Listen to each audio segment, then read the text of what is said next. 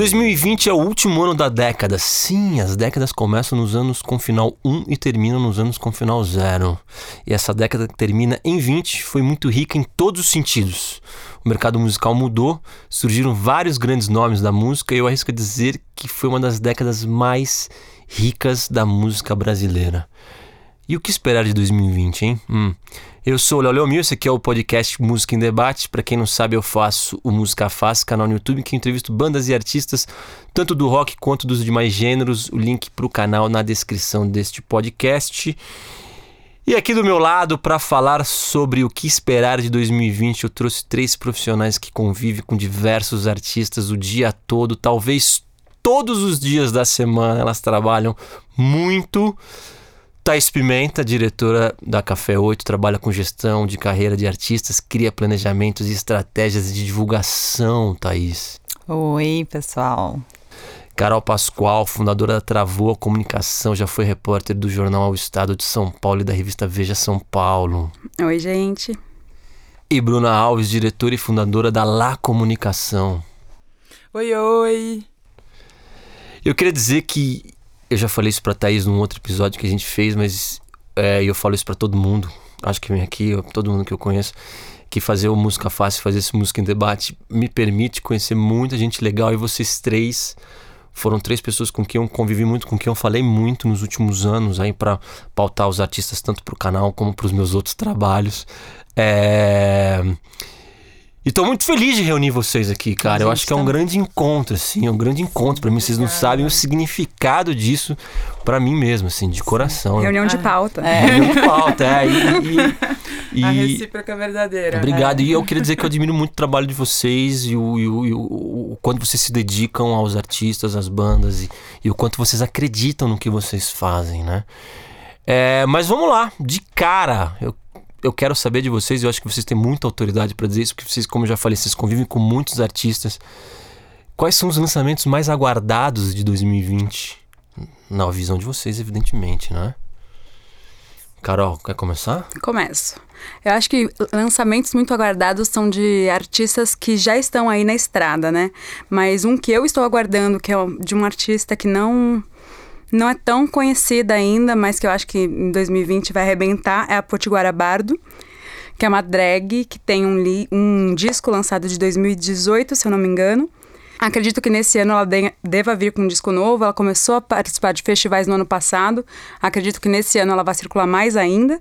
Uhum, é... Eu não conheço, legal é maravilhosa. Eu acho que tem esse momento, né, drag no, no país, que a gente tem grandes artistas é, que não estão mais no submundo, né? Uhum, de Pablo, uhum. a Glória Groove. Eu acho que a Glória é uma das artistas, melhores artistas do país e mais inventiva, inventiva e talentosa do país hoje. E eu acho que a Potiguara vem nesse caminho e trazendo uma originalidade muito foda que ela coloca uma coisa meio regional, ela é de Natal, né? Então ela coloca uma coisa regional, mais uma psicodelia. É, o primeiro disco já foi elogiado, mas acho que agora ela vai aproveitar esse bom momento da cena também para vir com tudo. Então acho que é um nome aí para ficar de olho e de ouvidos abertos. Legal, repete de novo o nome, Carol. Potiguara Bardo. Vocês conhecem, aí? Sim, sim, Conhece? sim, sim. E acho também, vou super nessa onda, assim. Vi, ela tocou. Eu trabalho com Mada, né? Que é o festival lá de Natal. Ela fez o Mada ano passado, ela tocou esse ano de novo. E ela realmente tem, tem tido um, um olhar voltado para ela bem interessante, assim, né? Eu acho que ela é um, um artista que realmente vai, pode trazer, vai trazer essa. Vai, vai colaborar muito com essa cena que a gente tem visto que está crescendo cada vez mais. Mas, e eu também acho assim, né, nem falando especificamente de um artista, mas eu acho que esse ano de 2020 vai consolidar também muito da pauta indígena, assim, sabe? Que, uhum. que eu acho que tem muito. É, tem uma, uma efervescência aí, uma criação que a gente ainda não tem conhecimento total dela, tem muita coisa para vir. É, tem uma artista chamada Brisa Flow, que eu acho ela muito boa, assim, acho que ela tem uma força grande. É, e e também percebo, eu vou muito pelas pautas, assim, no sentido. E também percebo que tá vindo muito uma pauta, até um pouco que a gente né, sempre fala, que são artistas voltados para para esse lado um pouco mais é, um, não queria usar essa palavra no sentido pejorativo, mas esse lado um pouco místico, um pouco mais, sabe? Eu percebo isso de uma forma assim, as pessoas estão entendendo a espiritualidade muito mais como algo é, necessário, intrínseco, assim, do que necessariamente um momento de vida só, sabe? Eu acho que as pessoas estão trazendo isso mais para a vida delas. Uhum. E isso eu tenho visto cada vez mais a música trazer isso. E eu acredito muito que esse também é um, é um caminho de, de de força, assim, dentro dessas Você falou de som místico, eu entrevistei a Papisa em 2019, uhum. ela tem um, tem. um pop místico, exato, sim. Exato. Talvez ela seja uma das respostas de 2020 que eu faria. É, é. A MC Tá lançou um disco MC esse ano. Eu ia falar da MC Tá também, que, que ela vai estar no Lollapalooza, né? Exato. Eu também acho que é uma das Sim. grandes apostas. E ela faz essa ponte da música com banda, que é a religião dela, uhum. e, e, de um jeito muito bonito, né? Uhum. Que não fica uma coisa, ah, é um disco religioso, né? E traz muito do funk também. É, é. é. Bruna, Cara, uma banda que, que apareceu agora para mim. É, e engraçado que muita gente já tinha ouvido e eu não tinha. Foi. Eu ouvi quando eu conversei com o Igor pela primeira vez, que é o produtor dele. É uma banda chamada Grilo. É, eles são, é, é são quatro garotos de 21 anos, né? Eles são super novinhos. E é de uma originalidade, assim, surreal. E, e, e, eu percebo o quanto eles já estão preparados e o quanto eles vêm consolidando um público muito forte, assim, dentro dessa cena é, independente mesmo. Mas impressionante a, a galera que eles já estão conseguindo. Você é... falou Desculpa te interromper, você falou do Grilo e tem uma história interessante que eles eles eles apareceram no Música Fácil já e foi engraçado porque eles foram uma das bandas, assim, que quando eu recebo sugestão de pauta, às vezes eu escuto e, putz, eles eram uma banda minúscula, assim, eles eram muito pequenos e eu achei o som demais também, cara. É, e eles foram escolhidos, né, pela 89, naquele projeto. Uhum. Tocaram é, no Lollapalooza, é, né? Que, uhum, 2019. Como que é o nome do projeto mesmo, da 89? Me fugiu o nome agora. Temos é aquele vagas, projeto não. que... É, Temos uhum. Vagas, isso, uhum. exatamente. Eles foram selecionados pela 89 no Temos Vagas e Cara, assim, a gente começou agora um trabalho, é, é, a gente nem fez ainda a nossa reunião de planejamento, acabou que eu, a gente fez uma pauta agora recente, mas a gente nem sentou para planejar o início do ano agora, que, enfim, a gente começa de fato a partir de janeiro. Mas de cara, assim, eu já senti que que os meninos não estão vindo pra Não, e eles têm uma música sensacional chamada Herói do Futuro. Herói do Futuro. E os clipes são muito legais, muito é. bem produzidos, muito bem feitos. Fiquei curiosa. Muito bom. Ouçam. É, dizem que é da família do Terno, assim. É, é, tem uma. Tem uma. Você vê que tem uma influência bem. bem bem forte, assim, mas ao mesmo tempo uma, uma originalidade, assim, muito, muito bacana. Eles são bem animados, bem humorados, são, tem vídeos super bem humorados no YouTube. Super, Eles são show. blogueirinhos e tal. São, é bem legal mesmo, é bem legal mesmo. É eu ia falar da MC Tá, que a Carol falou também, eu acho que é uma baita posso Eu, já, eu venho Acho falando dela direto, já falei incrível. de ver ela algumas vezes aqui. Eu, eu assisti o show, eu fui no, no, no, no Festival da Leves, já falei disso aqui também, mas eu vou repetir é, no outro episódio do, do Música em Debate, fui no Festival da Leves para ver a Letrux, uhum. que para mim o álbum dela é um dos melhores uhum. dos últimos uhum. anos, né? Enfim. É, e é uma outra expectativa minha é o próximo álbum da Letrux também. Sim. Que eu acho que puta, esse álbum é difícil ela fazer um álbum melhor do que esse, né? O, o como é o nome do álbum mesmo? Esqueci o nome. Noite Mas, de Climão. Este é, nossa, Noite de Climão. Noite é. de Climão, nossa. É. Todas as músicas são incríveis. Sim. E ela Mas, foi contemplada no Natura Musical agora, então ela deve Sim. vir com um disco esse ano mesmo. Deve, né? Uhum. E, e, cara, eu fiquei impressionado com a MC Tá, assim. Olha, eu. É a capacidade dela, dela, dela, são três pessoas, ela e mais duas mulheres no palco e a DJ também toca guitarra, a, a percussionista faz batida de funk com instrumento de samba. Olha, eu arrisco a dizer que ela vai ser uma das grandes cantoras brasileiras. E tem sim. uma verdade nela ali, né? É. Essa, porque assim, o que eu falo muito até às vezes dessa pauta da espiritualidade, tudo, tudo quando você fala que é pauta, né? Igual a gente tá vendo agora muito essa coisa do brega, né? Tá muito forte, assim. É, você também percebe que tem um movimento das pessoas que vão aproveitando aquele, né? Que não são tão é, que não é tão legítimo assim, né? Que vai pela modinha mesmo, assim, né? Então, mas a MC Tá é uma artista que você vê que trabalha essa questão com, uma propriedade muito grande. Uhum. Né? Então, é, e isso reverbera em tudo, reverbera em, até como que o público recebe a mensagem dela, né? Que é, é uma, uma forma muito mais muito forte, né? Uhum. Realmente é. E que, quem vocês acham que vão desses. Bom, talvez seja, seja a mesma pergunta, mas talvez não. Quem vocês acham que vai se destacar em 2020? É, por algum motivo, assim, seja por causa de vai tocar num festival, ou porque vocês já sabem que vai lançar um disco, que vai com certeza fazer um barulho aí? É difícil um pouco falar sobre isso, né? Assim, porque. Porque é muito isso também. Você tá. A gente tá vivendo um momento muito incerto de muitas questões, né? Então. É, você vê algumas tendências, né? Algumas pautas, mas dizer se se arriscam alguma coisa? Cara, eu. Assim, a gente trabalha para isso, né? a gente trabalha é. com a intenção de fazer com que essas pessoas uhum. realmente é, ganhem visibilidade. Eu trabalho com uma dupla e, e, com uma dupla de irmãos gêmeos chamada 2 de 1. Um. É, o 2 de 1, um, é, eles foram meus clientes na época da agência e quando eles gravaram o primeiro disco foi pela Freak. É, é, eles saíram com o disco pelo selo, que para mim foi um dos melhores discos do ano de 2017. Eu acho é, é, essa coisa do espiritual, né, do misticismo que a gente estava falando agora há pouco, assim, é, é, e a minha missão, né, tanto na época da agência e agora nesse segundo lançamento, que foi um disco feito pelos dois, assim, em casa. É, eu, me, eu, lembro que na audição do disco eu chorei do início ao fim e todas as vezes que eu consegui levar alguém para para fazer essa audição eu também chorei porque vem tanta coisa na cabeça, não só a mensagem que, que a música tá trazendo, mas de você pensar, caraca, velho, tá tudo tão difícil como eu queria que tanta gente ouvisse isso, porque é, aquela, é aquilo, é, é, é, é a experiência de você, obviamente, que eu vi o disco é maravilhoso, mas é a experiência de você fazer com que as pessoas assistam, vão ao show, vá ao show, né, e, e vivam essa experiência é, é, de corpo presente. E isso, e essa é a nossa missão, né? E, e eu senti que todas as pessoas que eu consegui aproximar do 2 de 1, um, eu digo da mídia, da imprensa mesmo, é, ficaram encantadas e, e, e ajudaram, e, a gente conseguiu espaços muito legais.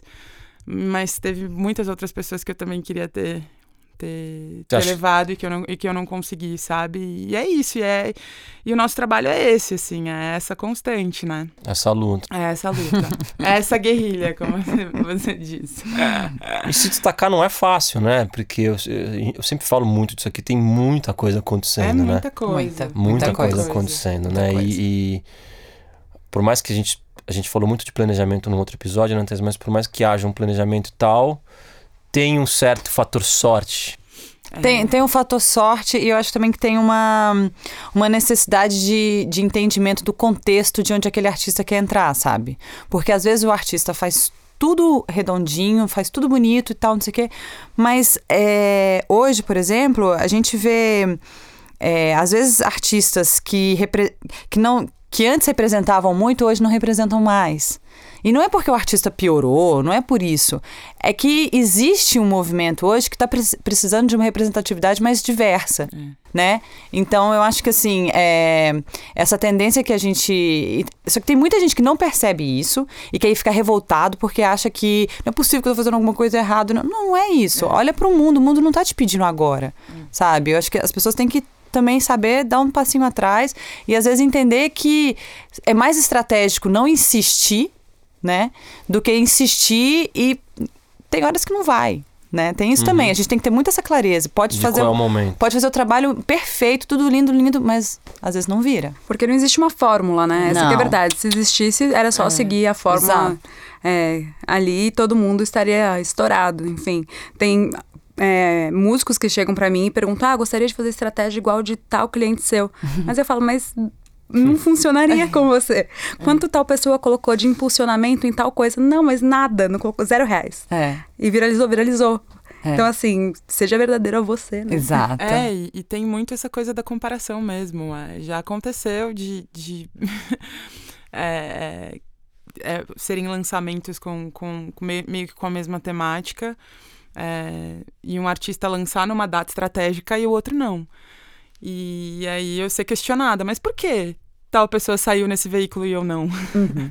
porque essa pessoa se planejou, uhum. é, porque, enfim, é, é, tem isso, e, é, e é, é, a gente entende, por um lado, a ansiedade, que é algo que é muito presente na vida, principalmente dessa galera nova que vive a experiência de, de uma assessoria de imprensa pela primeira vez e que ainda tá entendendo como as coisas funcionam. Uhum. Então é. A gente tem uma necessidade muito grande de educar, sabe? Às é. vezes eu sinto assim, nossa, deixa eu te explicar. É assim, taranã, taranã pra pessoa começar a captar, sabe? Mas só voltando um pouquinho pra sua pergunta, que a gente meio é, eu, eu, eu começou a chorar, vocês, né? Esse vai ser, é outro... esse vai ser o tema do próximo episódio é da semana que vem. Mas, é.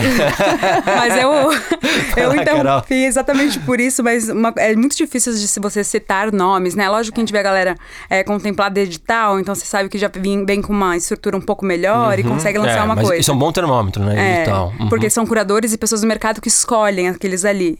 É, mas... O dinheiro fica mais fácil também, né? De dar certo, né? Exato. mas, mas verdade acima de tudo.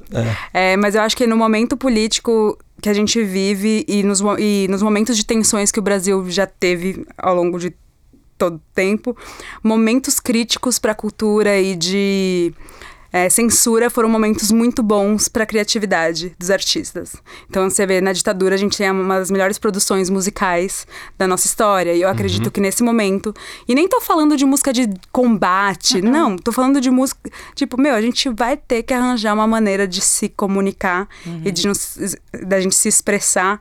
É, no ano passado eu divulguei o novo disco do MC, o Amarelo, e todo mundo achava que ele vinha com uma porrada porque é o rap e aí e aí ele veio com um, um disco que o discurso dele era: é, Eu quero que soe como um abraço. E eu acho que é nesses momentos que a gente consegue fazer uma uhum, transformação uhum. É, que não é só um disco. É tipo um experimento social, é uma coisa maior. É uma coisa que é, não é só ali no streaming, não é só, é para levar para a vida mesmo e para o dia a dia daquela pessoa que está tão impactada quanto a gente que trabalha com cultura. Então acredito que muito nesse momento vão vir muitos artistas inspirados em trazer coisas boas pra gente. Eu achei legal o que você falou, eu tive o seguinte insight aqui agora. É, quando teve o golpe para derrubar a Dilma, teve muita banda com pressa em fazer com essa temática do, do golpe e, e, e, fazer música com esse tema e tal. E teve muita música datada, meio superficial. Caricato, né? É, e tal. Isso que você falou é demais mesmo, assim. É, é, como nesses tempos difíceis é importante ter uma música que, que ajude a gente a refletir. E são músicas que que, que abraçam. e, e, que uhum. acabam ficando, né? Sim. Exato. Mas por um outro lado, eu, eu também eu lembrei do, um, do documentário do Chico Buarque, sabe aquele que ele dá uma entrevista longuíssima? Um documentário eu vi no cinema já faz alguns anos, que eu achei sensacional. E eu me lembro que eu, eu quando teve uma turnê dele em 2012, eu não, eu não me lembro muito bem a data, eu fiquei, eu, pô, tava no show do Chico, eu queria muito ver as músicas da ditadura, eu quero tocar as músicas da ditadura, porque eu escutei, eu cresci escutando essas músicas e tal. E aí nesse e ele não tocou nessa turnê de 2012, ele tocou acho que só uma ou duas. E aí nesse documentário ele falou, cara, eu não toco as músicas que eu fiz durante a ditadura porque foram músicas que eu escrevi com raiva. E eu não quero mais tocar músicas que eu fiz com raiva. E, porra, cara, faz todo sentido do mundo, assim, assim... Bom, tô falando isso não sei porquê, mas eu tive essa uhum. sensação que a gente vive um momento que causa um, um momentos histórico, né? Político, histórico, que causa muito sentimento ruim na gente. Então a gente sim. precisa dessas músicas que abraçam, sim, né? Sim. E vocês estão falando de misticismo, que, que, que, uma das expectativas de 2020 é ter, é ter essa vibe mais mística, que, que flerta. E quando a gente fala mística, a gente fala de psicodélico, assim, flerta um pouco. Até a papisa que eu falei aqui flerta um pouco com o psicodélico, mas, é, mas não é o psicodélico, né? É o... Eu acho que é muito na, na mensagem que fica pro dia a dia da pessoa sabe? Porque uhum. assim, eu acho que essa não mensagem... Não é coisa de pira, né? Não é de piração, não, não de droga, isso. de LSD, não, não é de, de, não. de espiritualidade, de, de eu, de, de consciência, é, né? É, eu acho é. que é muito isso, assim, eu acho que é esse olhar porque até para atravessar esse período, que é um período realmente muito difícil, a, a gente já estava falando, né? A pessoa tem que ter uma saúde mental. E assim, a música pode ajudar muito, a mensagem da música pode ajudar muito a pessoa a entender que aquela saúde mental é necessária para ela poder atravessar esse período. Não necessariamente, né? Essa mensagem do MC é isso, tipo, abraçar, tipo, se sinta abraçado, você tá confortável, sabe? A gente tá junto, estamos aqui, uhum. sabe? É importante, as pessoas estão precisando disso cada vez mais. Então eu sinto que isso é uma é algo que realmente pode ser transformador, assim, esse tipo de mensagem, sabe? E eu acho que até refletiu isso que você estava falando, refletiu muito na produção musical do ano passado, de duas coisas que eu, eu senti muito na música. Um foi o surgimento desse é, pop leve, né? Pop alto astral, que chamam, que é uhum. é Melim, Lagoon, uma uhum. galera super jovem e, sei lá, Lagoon é a banda mais ouvida do Spotify, mais uhum. que Skunk. E é uma banda estouradaça e é um pop leve, pop good vibes que eles falam. Uhum. Mas a gente também teve uma produção musical, lançamento de artistas que nas entrevistas eu lia falando: ah, não, é que eu tava em depressão. Clarice uhum. Falcão, Rael, uma galera que lançou o disco, eu tava em depressão, e aí eu comecei a fazer o disco. Não, eu tava em depressão, e aí veio inspiração. Então tem esses dois lados, né?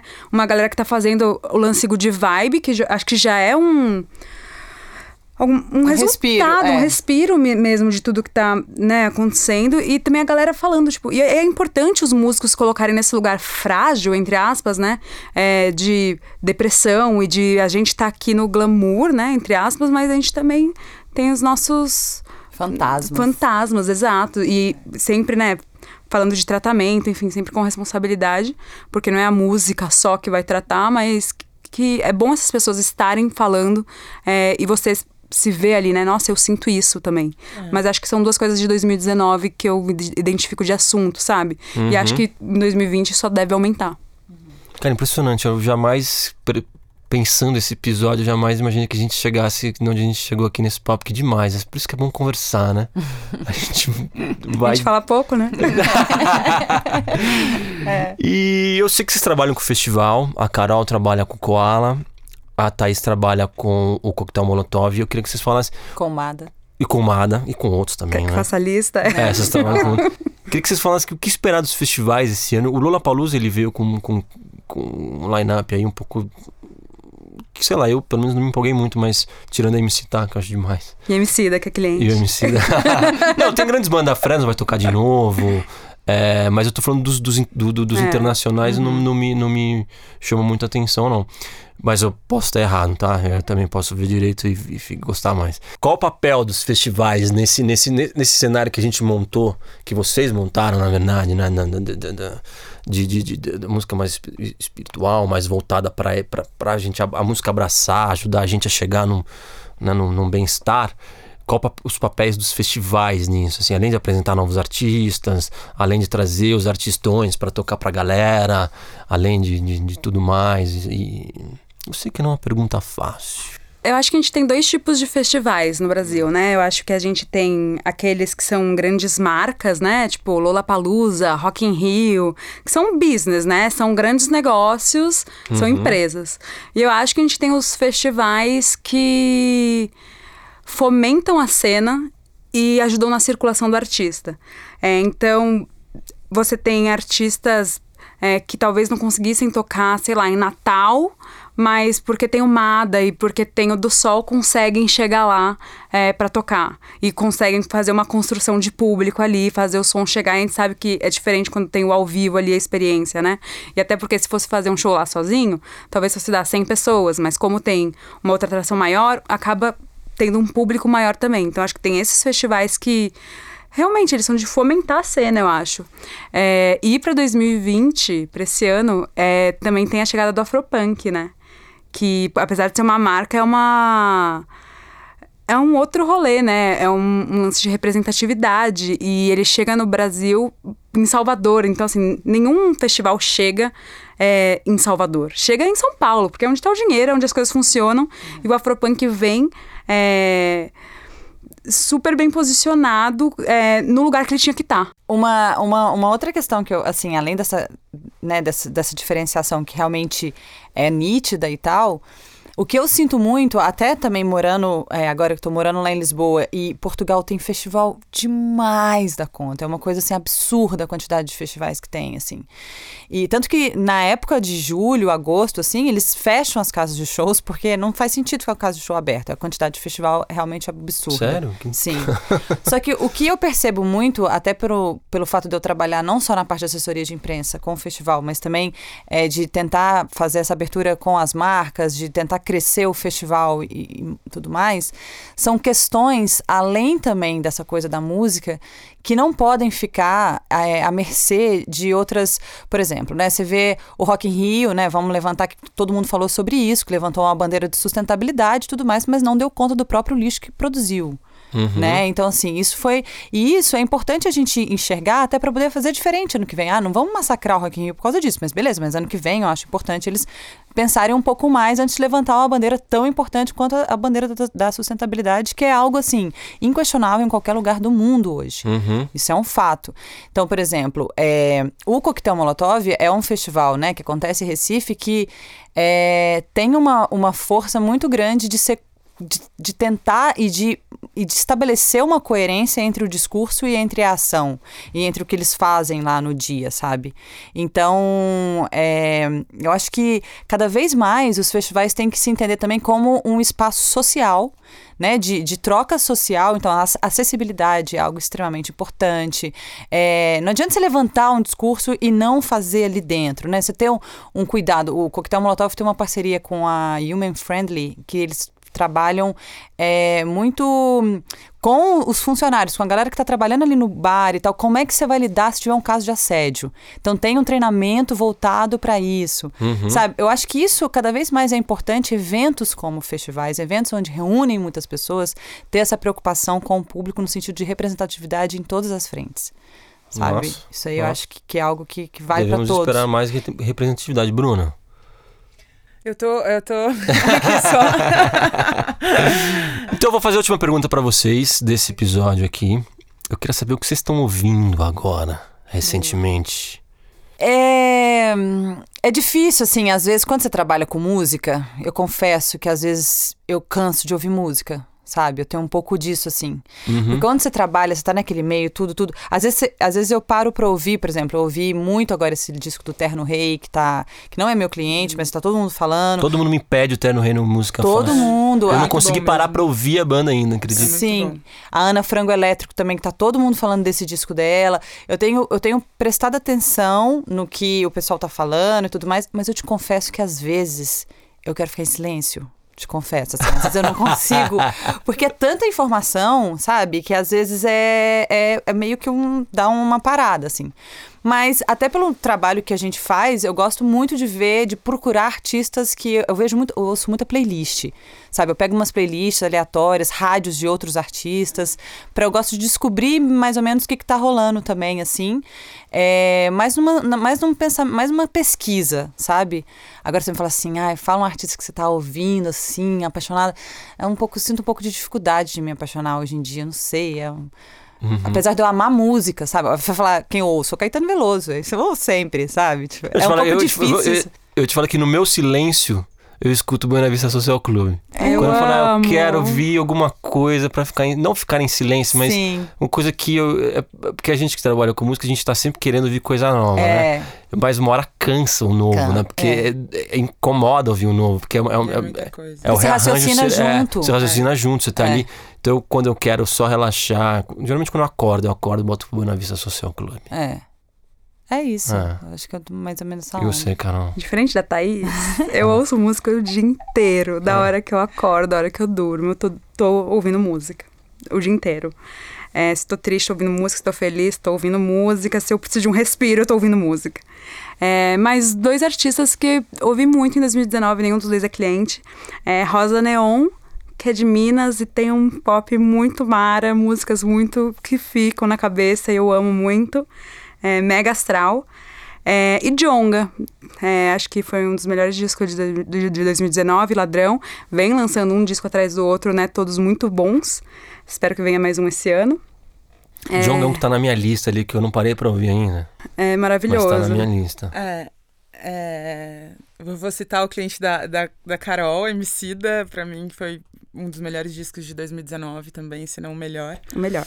É, é, é e, e, eu posso dizer, eu vivi o momento, eu estava lá naquela, naquele dia histórico que foi o show no Teatro Municipal, que para mim também foi um dos melhores momentos da minha vida. Inexplicável a energia daquele lugar, aquele dia. E o Terno Rei também, foi uma banda que eu vi muito, até furar, assim, o, o CD. Adoro. É, Gavi, uma, uma, Gavi uma nunca artista. Gavi, ela é ótima, maravilhosa. Ela é uma artista do hip hop, assim. É uma, uma mistura, na verdade, hip hop, MPB, samba. E, e também é uma. É, acho que volta naquela da aposta para 2020 também, porque é uma artista gigantesca. Demais, sensacional. Muito bom. Algo a acrescentar? Não? Podemos encerrar? Bom ano, gente. bom, esse aqui é o Música em Debate. Queria agradecer muito esse primeiro episódio que eu gravei aqui com Thaís Pimenta, Carol Pascoal, Bruna Alves. Muito obrigado mais uma Obrigada, vez. Léo. Léo. Muito feliz de ter vocês três aqui comigo. É, o Música em Debate é gravado aqui no estúdio Teses, com a produção executiva de Camila Rondon. A gravação e a edição de áudio são de Vitor Santos e Lucas Feingartner. Eu sou Léo Leomil, levando informação, debate, ideias para vocês, fortalecendo a música independente, fortalecendo a cena. Tem mais episódios do Música em Debate aqui no seu distribuidor favorito. Escute os outros episódios porque você vai gostar. E até a próxima.